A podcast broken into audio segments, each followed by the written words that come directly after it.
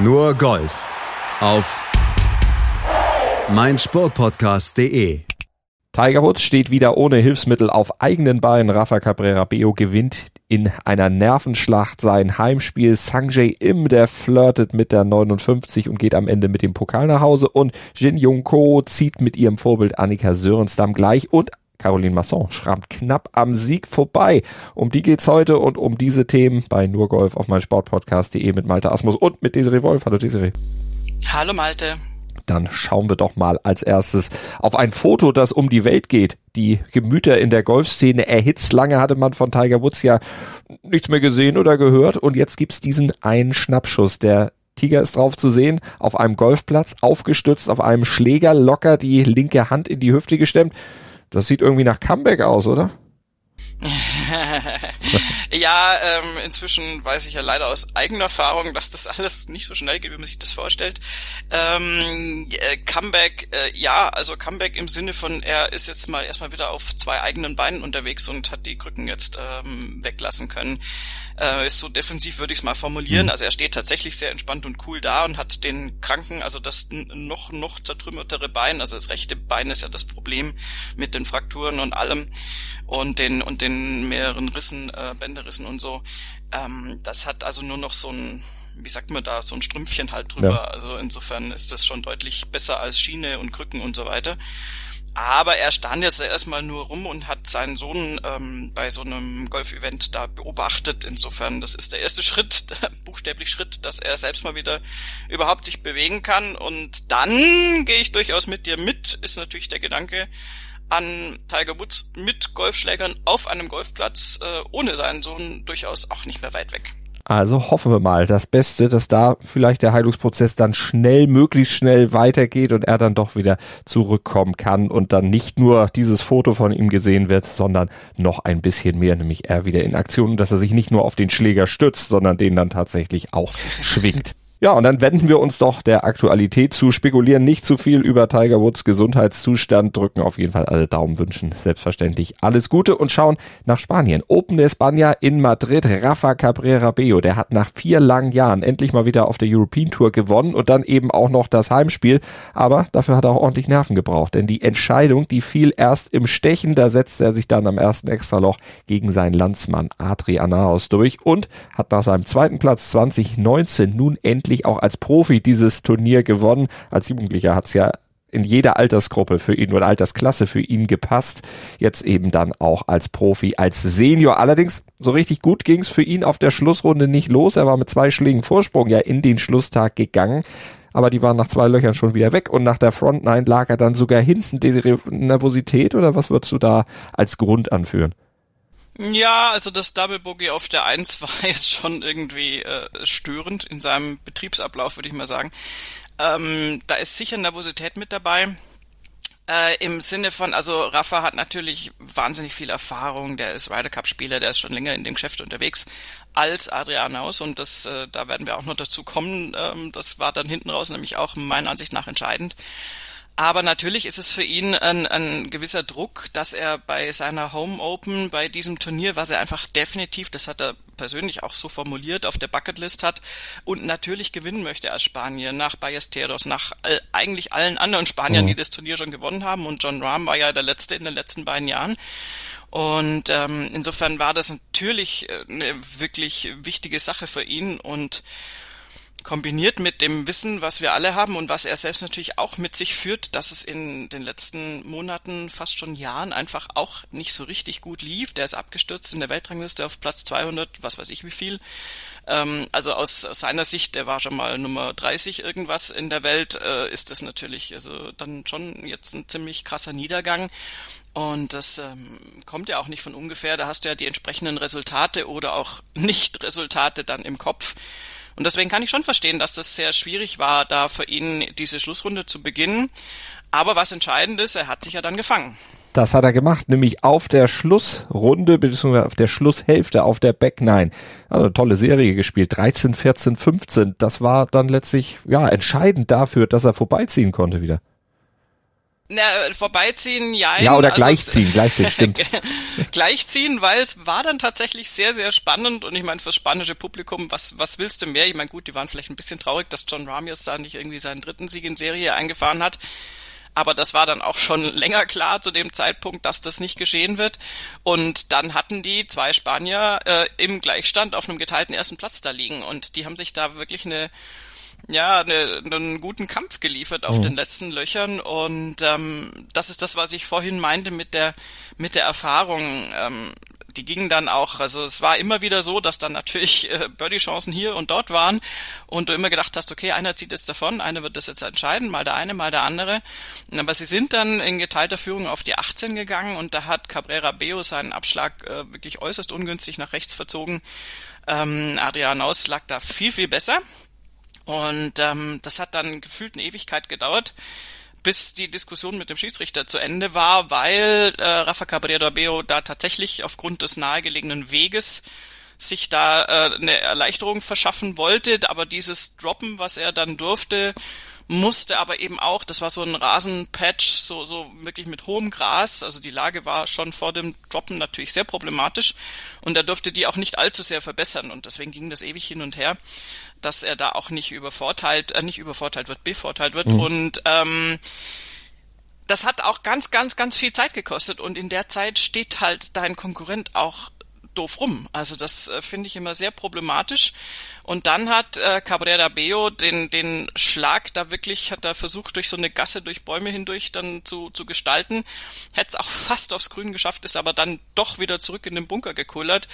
Und da dachtest du dann eigentlich, das ist jetzt durch für Adrian aus, ähm, der da viel, viel besser lag. Ähm, der ist aber dann letztendlich, der den zweiten Schlag äh, so nicht nah an die Fahne äh, geschlagen hat, dass das eben keine sichere Birdie-Geschichte war auf einmal.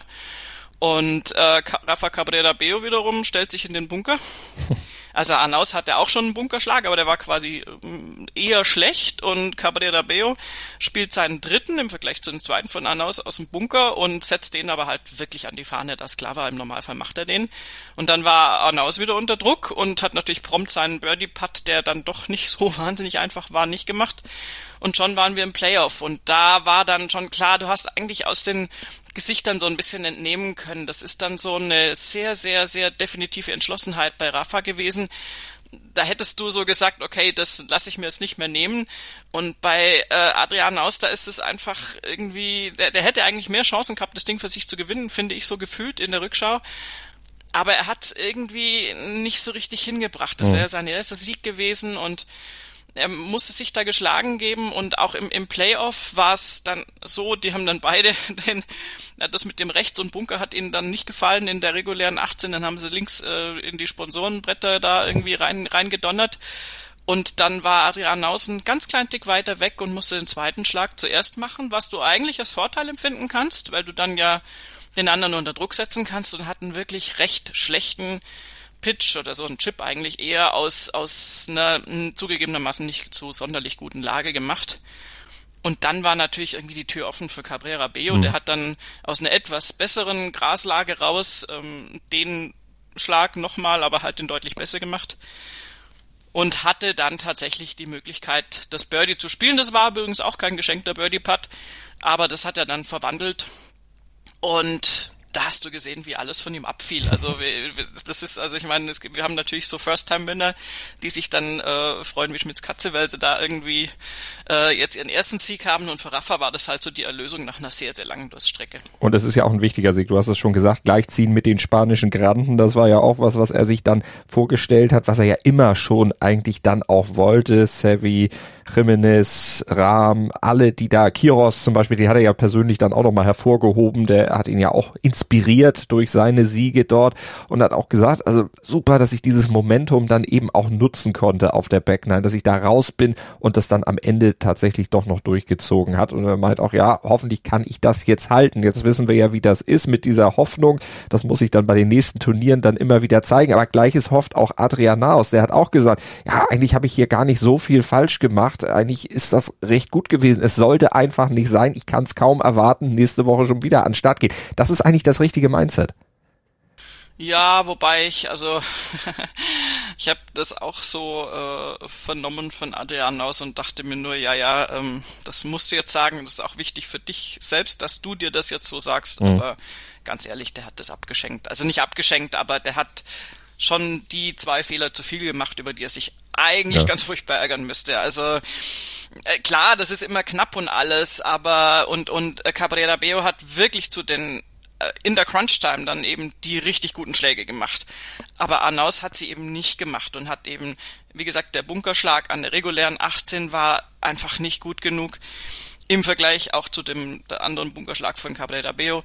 Der Chip an der Playoff 18 war also echt, also das, das hätte man auch aus der Lage vielleicht besser lösen können. Ja. Also ich möchte es da wirklich nicht arrogant erscheinen, aber ich finde schon, dass er den Sieg weggegeben hat. So sehr Cabrera Beo auch durch Leistung das dann ähm, für sich entschieden hat, aber da hat Anaus schon mitgeholfen. Also es war jetzt nicht irgendwie eine total makellose Leistung mhm. und Cabrera Beo war so das ganz kleine Fitzelchen besser, sondern da hat man dann schon einen Unterschied gesehen in der Schlussphase.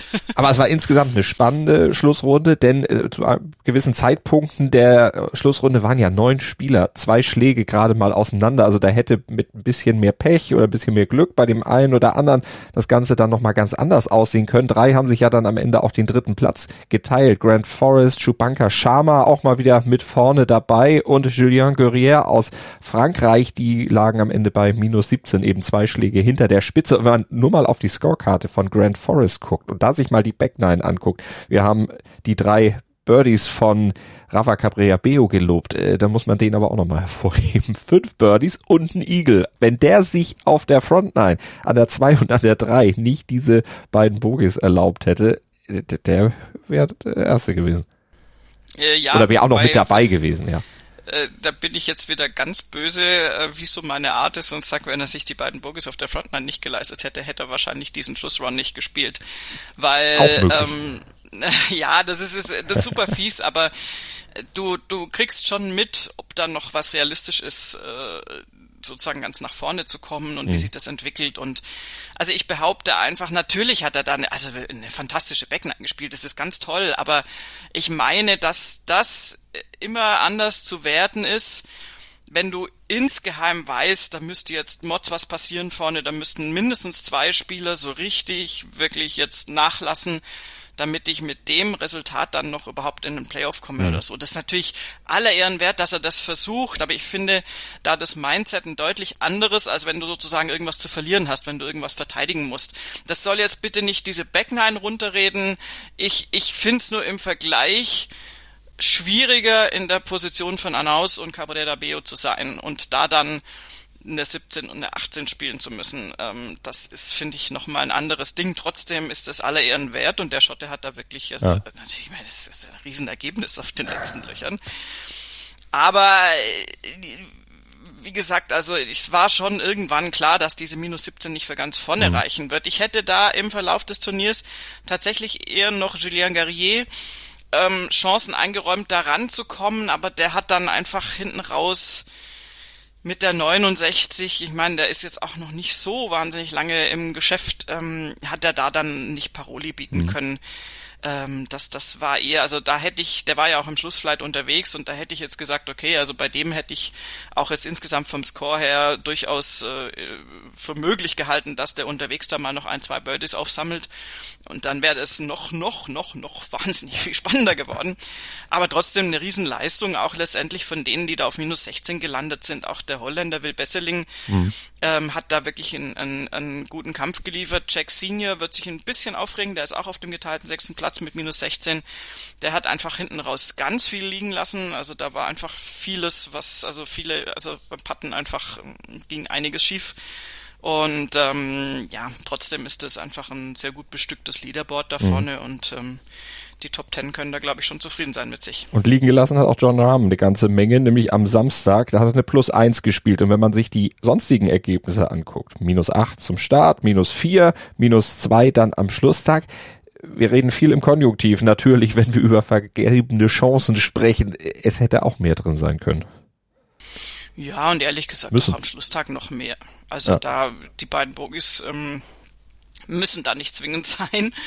Und äh, John Rahm ist also jetzt das sind jetzt immer so hanebüchende Vergleiche, aber der ist jederzeit in der Lage, in eine Back 9 zu feuern, wie der junge Schotte da. Also das äh, mit zwei mickrigen Birdies, Verzeihung John Rahm, aber also das ist eine Scorekarte, wie sie so der durchschnittliche European Tour Spieler hat und nicht der Weltranglisten erste. Ja. Also Rahm war da einfach nicht in Bestform. Und das wird dasselbe auch genauso sehen. Also da tue ich ihm jetzt, glaube ich, nichts Böses. Ähm, und äh, also du hast ja schon die minus acht vom ersten Tag erwähnt. Das ist das, was der da spielen kann und wo halt auch jeder sagt, ja klar, John Rahm ist in der Haus. äh, so äh, stellen wir uns das vor. Und ich glaube einfach, dass es in dem Fall hat, ich meine, der hat ja genauso auch diese äh, dieses Spaniertum am Hals und äh, war da ja dann natürlich auch noch nur unter Druck, da womöglich den dritten Titel in Folge zu holen. Ähm, was er gemacht hat und was ihm da auch einfach, also was theoretisch selbstverständlich ist, aber was man ihm trotzdem anrechnen muss, das ist, dass er trotz seines jetzt, also für ihn jetzt verheerenden Ergebnisses, weil ich meine, das ist, also so ein European Tour Ergebnis braucht er jetzt mhm. nicht unbedingt jeden Tag, ähm, dass er sich wirklich super drum gekümmert hat. Also da geht's ja drum, Autogramme für die jungen spanischen Golffans und da einfach äh, als, als Weltranglisten Erster da äh, auch äh, zu repräsentieren. Und das hat er gemacht und hat er auch sehr, sehr gut gemacht. Und also der kann es absolut verschmerzen, das jetzt nicht im, zum dritten Mal in Folge gewonnen zu haben. Ähm, ein Spieler wie Cabrera Beo, das ist immer schade, wenn, wenn die abtauchen, weil der kann schon richtig tolles Golf spielen und ähm, den habe ich vermisst in den mhm. letzten mhm. Jahren. Und zwar jetzt nicht, weil er irgendwie gut aussieht oder sonst irgendwas und den Frauen gefällt, sondern weil das einfach ein ganz, ganz toller Eisenspieler ist, weil er einen ganz, ganz äh, wirklich wunderbaren Golfschwung hat und weil er auch, äh, wenn er jetzt eben nicht gerade in so einem Tief sich befindet, wie er das getan hat in letzter Zeit, weil er eben auch sehr nervenstark sein kann und dann tolle Schläge spielen kann, um sich aus einer misslichen Situation zu befreien. Und ähm, das ist schon was, was, was einfach ein bisschen gefehlt hat und was schön wäre, auch jetzt im Hinblick also bin ich schon wieder, als kannst du sagen, äh, jetzt spinnst du total, weil jetzt ist es doch gerade mal endlich mal vom, vom, vom Tablett das Thema, aber ich meine, der war auch mal Ryder Cup Spieler und mhm. das ist einer, den wir vielleicht auch brauchen könnten in zwei Jahren in Rom. Ähm, aber dazu muss er natürlich immer wieder in so eine annähernd so eine Form, wie er sie vor ein paar Jahren mal hatte. Ergebnisse bestätigen und dann sich qualifizieren für die nächste Austragung dann auf italienischem Boden. Wir sind gespannt, tragen noch schnell aus deutscher Sicht Chronistenpflicht erfüllend die Ergebnisse nach Maximilian Kiefer. Gerade so am Ende, ja, den Cut hat er geschafft, ist dann geteilter 71. geworden mit minus zwei und bei Matti Schmidt ist der gute Weg, den er gemacht hat, jetzt erstmal gestoppt worden, hat mal den Cut verpasst, aber ich denke, das wird ihn insgesamt nicht aus der Bahn werfen. Der wird von den guten Resultaten der letzten Wochen sicherlich trotzdem weiter zehren. Und wir schauen gleich rüber auf die PGA Tour, da schauen wir nämlich in den TPC Summerlin, da gab's die Shriners Children's Open und die sind gleich bei uns Thema. Was zum Teufel, du Bastard, du bist tot, du kleiner Hundeficker. Und dieser kleine Hundeficker das ist unser Werner. Ein ganz normaler Berliner Kleinstkrimineller, der dann aber im Knast das Ding seines Lebens dreht. Una Fantastica Risetta Perla Pizza. Er klaut seinem Zellengenossen ein Pizzarezept. Aber nicht irgendeins. Und mit dem eröffnet Werner dann die beste Pizzeria Berlins. Doch Werners Glück ist nur von kurzer Dauer. Denn es hagelt Probleme. Werners Pizzaparadies. Erstmals großes Kino- und Podcast-Format mit fetter Starbesetzung. Alina But, Kida Ramadan, Edin Hasanovic, Oliver Koritke, Ralf Richter, Ben Becker, Winfried Glatzeder, Anna Schmidt und viele mehr. Abonniert die Scheiße. Jetzt macht schon, mach! Weiter geht's auf der PGA Tour hier bei nur Golf auf mein Sportpodcast.de. Wir blicken zur Shriners Children's Open im TPC Summerlin und auf den Sieg von Sang Jae Im und den hat er mit sehr viel Abstand eingefahren. Minus 24 sein Score. Der zweite Matthew Wolf folgt mit minus 20 und Rory Sabatini, Mark Leishman und Adam Schenk, die sind dann auf dem geteilten dritten Platz zu finden mit insgesamt minus 19 und Sang Jae Im, der hatte drei Schläge Rückstand eingangs des vierten Tages auf den da noch führenden Adam Schenk und dann hat er aber auch wirklich eine Runde gespielt. Da dachte man zwischendurch, mein Gott, das könnte in Richtung 59 gehen. Ja, absolut. Also der hat ja schon angefangen mit fünf Birdies auf der Frontline. Das war ja schon mal eigentlich so ganz, ganz nice. Und äh, hat dann 10, 11, 12, 13 gleich noch hinterhergeschoben, nochmal vier. Und dann denkst du natürlich schon, na ja, also jetzt haben wir noch irgendwie fünf Löcher, da gehen doch noch drei. Ähm, er hat dann das äh, Birdie-Spielen eingestellt. äh, sicher nicht ganz freiwillig, aber ähm, nein, das war trotzdem eine Riesenrunde, einfach nirgendwo ein Bogey zu finden und, und hat da mit großem Vorsprung sich da vorne platziert, konnte da auch ganz gemütlich dann ähm, warten. Er war ja nicht im Schlussflight und ähm, also da war jetzt, es ist jetzt nicht so, dass er da sich die Fingernägel abkauen musste, dass ihm da noch jemand gefährlich wird. Mhm. Und insofern ähm, ist das schon, ich meine, Sang Im ist einer der Spieler, den man ja schon relativ lang auf der Rechnung hat, der jetzt auch so so gefühlt zwischendurch mal nicht so die tollen Ergebnisse gebracht hat, ja. aber er hat jetzt, ähm, was ich ja statistisch unfassbar lustig finde, er hat seinen ersten Sieg 2019 bei der Honda Championship ähm, im 50. Turnier geholt ja. und den äh, zweiten Sieg jetzt äh, beim 100. Turnier. Also das ist doch mal, kann, kann sogar ich mir merken. kann man sich ausrechnen, wann der nächste dann fällig ist. Ja, vielleicht auch schon ein bisschen früher, schauen wir mal. Nee, aber das ist einfach, also da hat er ähm, mal so richtig dem Feld gezeigt, äh, wie, wie so eine Schlussrunde funktioniert. Und das, äh, du siehst ja dann an seinen Mitstreitern, dass das eben auch nicht so gut klappen kann. Mhm. Also diese 62, ich meine, Mark Leishman hat sich ja auch noch gehörig nach vorne verbessert auf einem geteilten dritten Platz ähm, um zwölf Plätze. Der kam von einem geteilten 15. Platz und spielt eine 63, also der war da auch in der Gegend unterwegs und auch Rory Sabatini unser Silbermedaillengewinner von Olympia ähm, hat sich auch noch nach vorne verbessert mit einer 64 und der lag zwischenzeitlich auch durchaus vielversprechend. Also der hat auch äh, im Prinzip wie Sanjay eben eine tolle Frontline gespielt, sogar noch einen Schlag besser, minus 6 auf der Frontline. Und hat dann aber auf der Backline ähm, gleich mal mit einem Bogey eröffnet und dann auch nur noch einen Birdie spielen können. Aber also so nach der Frontline hast du da schon einige 59 Runden durchaus noch äh, realisierbar gesehen und dann äh, sind die Backnine eben auch nicht ganz so einfach zu hm. bewältigen. Mhm.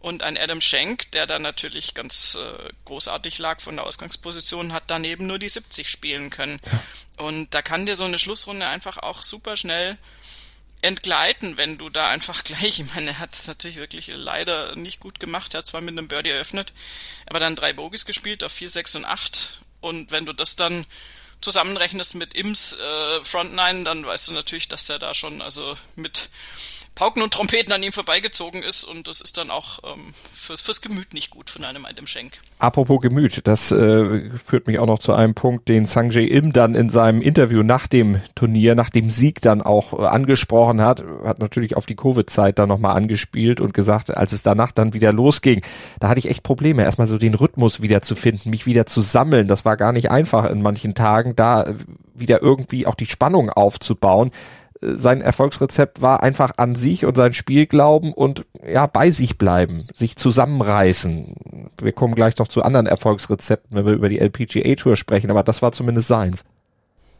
Ja, du, du kannst auch nicht viel anders machen, aber das ist, also ihm ist so ein bisschen, ja, also es war ein bisschen die gleiche Ausgangssituation wie bei Rory McIlroy, der ja auch vor der Pandemie eigentlich so richtig mal wieder auf einem Hoch war und mhm. das dann überhaupt nicht darüber transportieren konnte. Und äh, insofern da darf man dann auch wirklich die Nerven nicht verlieren. Und äh, ich glaube jedem Spieler, dass das keine einfache Zeit ist und dass das wirklich, äh, ja, also ich meine, dir jeden Tag einzureden, hey, alles easy und das wird schon wieder. Und ich glaube an mich, das ist auf Dauer dann auch, auch nicht lustig. Und ähm, wenn dann die Ergebnisse fehlen, Deswegen ist es, also ich meine, ja klar, der Golfsport hat dann relativ schnell in 2020 dann wieder den Betrieb aufgenommen, aber du siehst ja auch bei den Damen, äh, bei Jin Young Ko, äh, die auch lange Zeit einfach gar nicht dann mitgespielt hat. Da sind dann noch, noch Reiserestriktionen mit drin und äh, auch eben veränderte Turnierorte, dass da in Asien dann gar nicht gespielt wurde und mhm. so. Das ist ja, bringt ja alles den kompletten Ablauf durcheinander.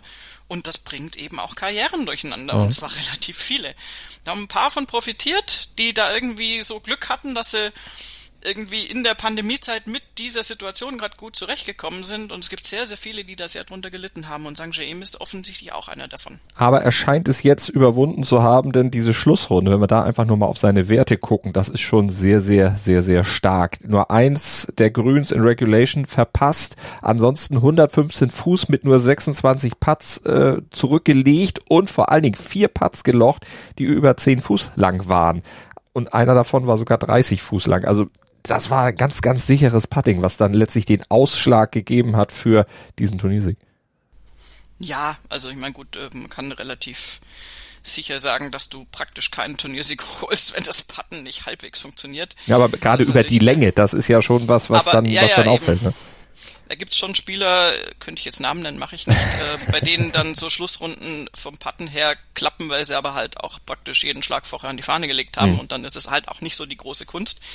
Bei St. James, du hast da völlig recht, ist das eine Wahnsinnsstatistik und ja, und wenn wenn's dann, wenn du dann merkst, dass das äh, funktioniert, dann kannst du eben auch verschmerzen, dass es da auf der Back Nine nicht mehr so wahnsinnig viel Tolles in Anführungszeichen bei ihm passiert ist, weil er da ja zu dem Zeitpunkt schon wusste, hey, ich bin da relativ locker weit vorne, ich ziehe das jetzt durch und dann schauen wir mal, was die anderen machen. Bis jetzt machen sie ja noch nix und so blieb's dann auch. Und insofern, nee, das ist eine tolle, tolle Statistik. Es waren auch wirklich tolle lange Putts und ähm, ich freue mich für Sanjay eben, weil der ist echt so eine Marke irgendwie. Ich, ich, ich mag das. Also der ist jetzt nicht der eleganteste, wunderschönste Golfschwung ever, der da auf der Tour unterwegs war. Wenn wir jetzt gerade von Cabrera Beo gesprochen haben, ist das also ästhetisch eine andere Liga, aber er hat natürlich irgendwie, der hat so ein so, so, so eine Power irgendwie im Spiel. Ich mag das. Also so eine, auch so eine, er hatte eben auch so eine Unbekümmertheit und ich glaube, die äh, ist ihm dann Umstände halber ein bisschen verloren gegangen in der ganzen Pandemiezeit. Und wenn er die jetzt wieder so ein bisschen zurückbekommt, dann kann der da, also braucht er keine 50 Turniere bis zum nächsten Sieg. Und wir machen jetzt noch den Sprung rüber zur LPGA Tour. Da gibt's nämlich aus deutscher Sicht noch Großartiges zu berichten, nämlich einen zweiten Platz von Caroline Masson im, beim Cognizant Founders Cup in Mountain Ridge. Da hat sie diesen Platz geholt mit minus 14, allerdings vier Schläge, also einen deutlichen Abstand gehabt hinter der Siegerin Jin Jung Ko und die hat was geschafft, was vor ihr nur Annika Sörensdamm geschafft hat, nämlich 14 Runden in Folge unter 70, also 60er Runden zu spielen. Und das hat sie jetzt mit der Schlussrunde dann eingestellt, diesen Rekord ihres großen Vorbilds übrigens, Annika Sörenstam. Ja, also dass man Annika Sörenstam als Vorbild hat, ist im Damengolf jetzt nicht ganz so ungewöhnlich wahrscheinlich. Aber das ist natürlich toll und ich meine, also Jin Young Ko bewegt sich, wenn sie fit ist und wenn eben nicht gerade Pandemie ist, das hatte ich ja vorhin schon angedeutet, dass es auch für sie galt, dass sie lange Zeit überhaupt nicht ins Geschehen eingegriffen hat und äh, da in Korea saß, während in, in den USA gespielt wurde. Ähm, das ist schon einfach eine äh, Dame, die da so richtig Betrieb macht und die unter normalen Umständen ganz, ganz schwer zu schlagen ist. Und das ist ja noch nicht mal der erste Rekord, den sie da jetzt eingestellt hat. Also sie hat ja auch schon ähm, Tiger Woods Rekord mit, wie viel waren das, 110 ähm, aufeinanderfolgenden bogiefreien Löchern irgendwie äh, da. Also das musste er auch erstmal hinkriegen, ja. hat sie auch schon eingestellt. Und äh, insofern da ist jetzt eine andere Marke gefallen beziehungsweise eingestellt und ähm, ich traue ihr aber durchaus zu, dass die nächste Turnierrunde bei ihr halt auch nochmal unter 70 ist ja. und dann hat sie das auch für sich alleine. Und was sie da macht, also ist, ist, ist schon unglaublich solide, unglaublich sicher, unglaublich toll, unglaublich unangefochten äh, im Moment im Damengolf, da reitet sie eine richtig gute Welle. Ich bin gespannt, wie lange sie das noch durchhalten kann. Ähm, hat jetzt äh, auch ein bisschen äh, natürlich äh, noch die, also ganz kleine Side Story ist noch, dass Nelly Korda, die nach dem Solheim Cup jetzt ja auch erstmal wieder so in Tritt kommen muss, ähm, Achillessehnenprobleme mhm. hatte, was, was ich gar nicht so lustig finde, ehrlich gesagt. Nee, sie auch nicht. Ich sagte, das tat ziemlich weh, das fühlte sie an, als wenn das Ding gleich reißen würde. Ja, ja, und das ist, also man muss echt äh, schauen, dass er da wirklich gut, gut und weise reagiert und da jetzt nicht zu früh wieder irgendwie zu viel macht und ähm, das Ding wirklich äh, halbwegs gut ausheilen lässt, weil sonst das Achillessehne, das ähm, kann ja. jeder nachvollziehen, ist einfach jetzt gar kein Problem, was du haben möchtest. Und insofern ist da jetzt also auch die, äh, äh, ja, die prominenteste amerikanische Spielerin mhm. zum Beispiel, war da jetzt so ein bisschen äh, bisschen off, aber äh, also auch in besten Zeiten hätte sie mit Sicherheit äh, Mühe gehabt, da mit der Performance von Jin Young Ko mitzuhalten und das ist so ein eigener Orbit, in dem die gerade kreist und äh, ja, insofern finde ich alles, was dann dahinter platziert ist, äh, umso ehrenwerte, auch wenn man dann sagt, oh, vier Schläge dahinter, mh, hm, ja. das ist eine tolle Leistung. Absolut, vor allen Dingen, weil es bei Caroline Masson ja auch lange nicht in diese Sphären dann hochging. Ihre beste Runde war das. Sie hat eine 64 auf der Schlussrunde gespielt, Bogey frei, die beste seit 2018. Damals hatte sie das bei der Indie Women in Tech Championship mal hingekriegt. Aber dieser zweite Platz, das ist was, was nach ja, dieser ganz schweren Zeit, die sie ja auch hatte, dann bei ihr auch vielleicht wieder was freisetzen kann. Ja, mit Sicherheit. Also wir hatten jetzt ja wirklich lange Zeit immer eher so von mittelmäßigen Ergebnissen von ihr berichtet. Sie hat sich jetzt eine Auszeit genommen. Sie war wirklich hat drüber gesprochen, auch sehr offen gesprochen. Mhm. Es wurde auch natürlich gehört ähm, auf der amerikanischen Tour, ähm, dass es äh, manchmal einfach schwierig ist, die Mental Health äh, aufrecht zu erhalten. Und ähm, muss es gar nicht unbedingt nur pandemiebedingt sein, spielt aber natürlich auch mit rein. Und sie hat halt gesagt, äh, so sinngemäß, gibt zwei Möglichkeiten. Entweder du verkriegst dich halt irgendwie in ein Loch und machst es mit dir selber ab und schaust, wie du da irgendwie rauskommst oder auch nicht. Oder du gehst damit äh, an die Öffentlichkeit und hilfst vielleicht auch anderen, denen es ähnlich geht, dass sie sehen, dass es, dass sie nicht die einzigen sind und äh, sie hat sich jetzt für den zweiteren Weg entschieden und ähm, sie hat jetzt da keinen kompletten Seelenstriptease gemacht, aber es ist einfach, wir wissen, dass, dass der Golfsport, ich meine, die Damen, die da vorne mitspielen, die können alle Golf spielen und dass da natürlich ganz viel sowieso im mentalen Bereich abgeht, ist klar.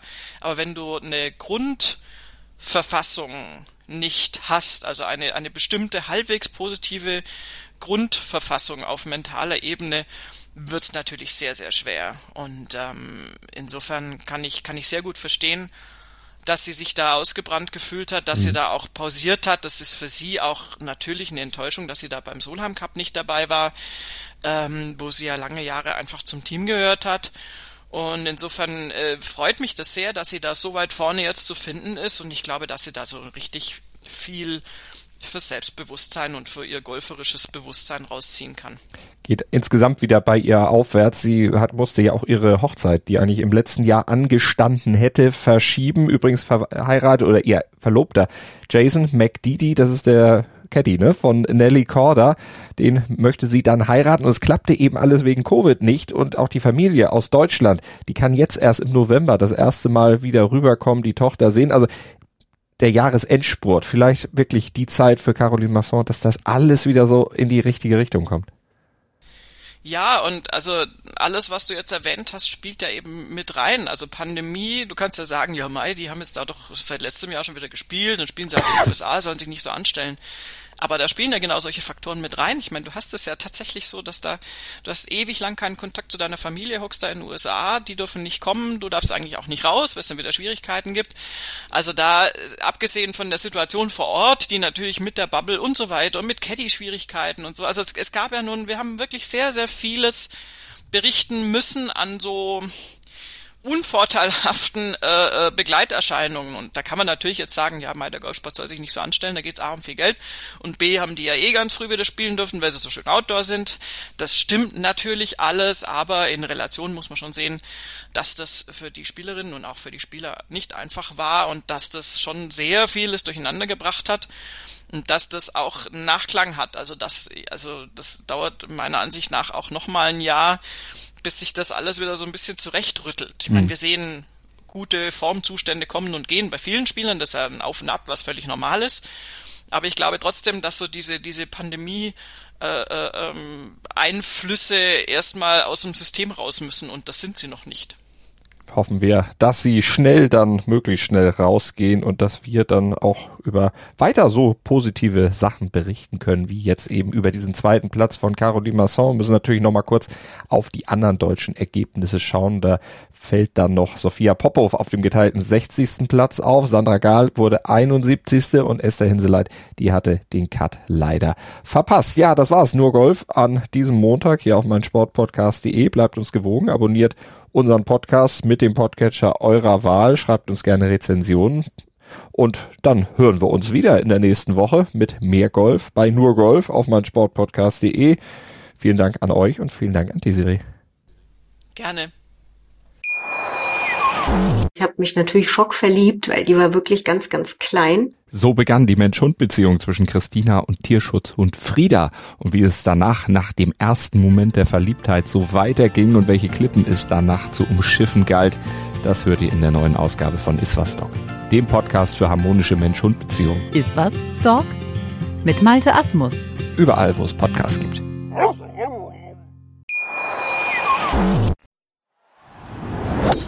Nur Golf. Auf meinsportpodcast.de